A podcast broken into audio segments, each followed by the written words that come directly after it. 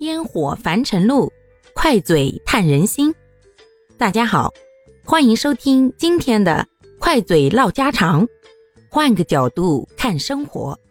秋天来了，咱们该如何吃得更好、更营养、更健康呢？今天接着上期节目来讲。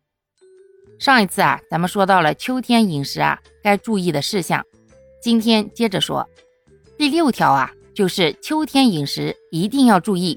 避免暴饮暴食了。在秋天呀，气温转凉，人体的新陈代谢速度呢也在减慢，消化能力开始变差，所以要尽量避免暴饮暴食，少吃高油脂、高糖分、高盐分的食物，合理的分餐次来进食。同时，吃饭的速度啊也要适中，咱们充分的咀嚼呀，有利于减少肠胃的负担。第七点呢，就是要注意食物的卫生和安全方面。秋天的温度不冷不热，正适宜微生物的生长，所以大家会发现，食品反而更容易受到细菌和病毒的污染。因此，在选购、储存和烹饪食材的过程中啊，要注意食物的卫生和安全，保证食品的新鲜和熟透，避免食源性疾病的发生。也就是咱们常说的呀，吃了不好的食物引起的食物中毒。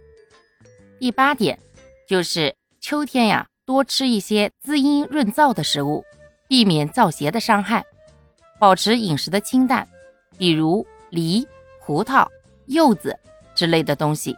其中特别推荐酸梨，因为秋天呀是肺经当值，因此中医当中认为肺气太盛可克肝木。故多以酸以强肝木，推荐呢可以多吃些酸菜白肉烩粉丝。这点上呀，东北的同胞们可喜欢了，这不就是酸菜猪肉炖粉条子吗？一段时间过后啊，山楂也要成熟了，也是不错的食品。还可以多吃一些碱性食物，比如苹果、海带以及新鲜的蔬菜。秋季啊，是一个增液养精的特殊时段。主食方面呢，可以多吃一些粗面和白面，面粉比较补气。喜欢吃红枣桂圆的人呀，早晨也可以吃几颗。喜欢吃酸的呢，可以适量吃一些酸味的食品。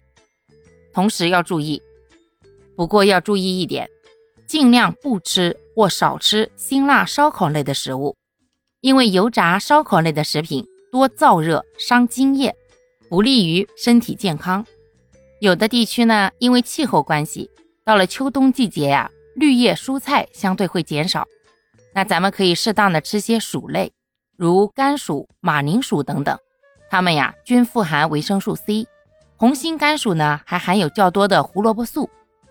多吃薯类不仅可以补充维生素啊，还有清内热、去温毒的作用。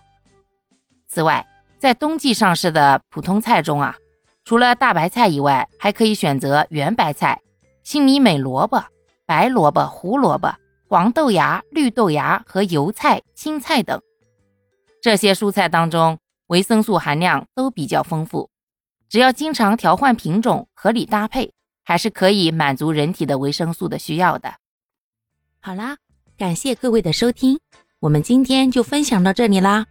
各位有什么想说的话，或者生活中的困惑，欢迎在评论区与我互动留言，我们可以共同探讨如何换个角度让生活变得更舒服、更美好哦。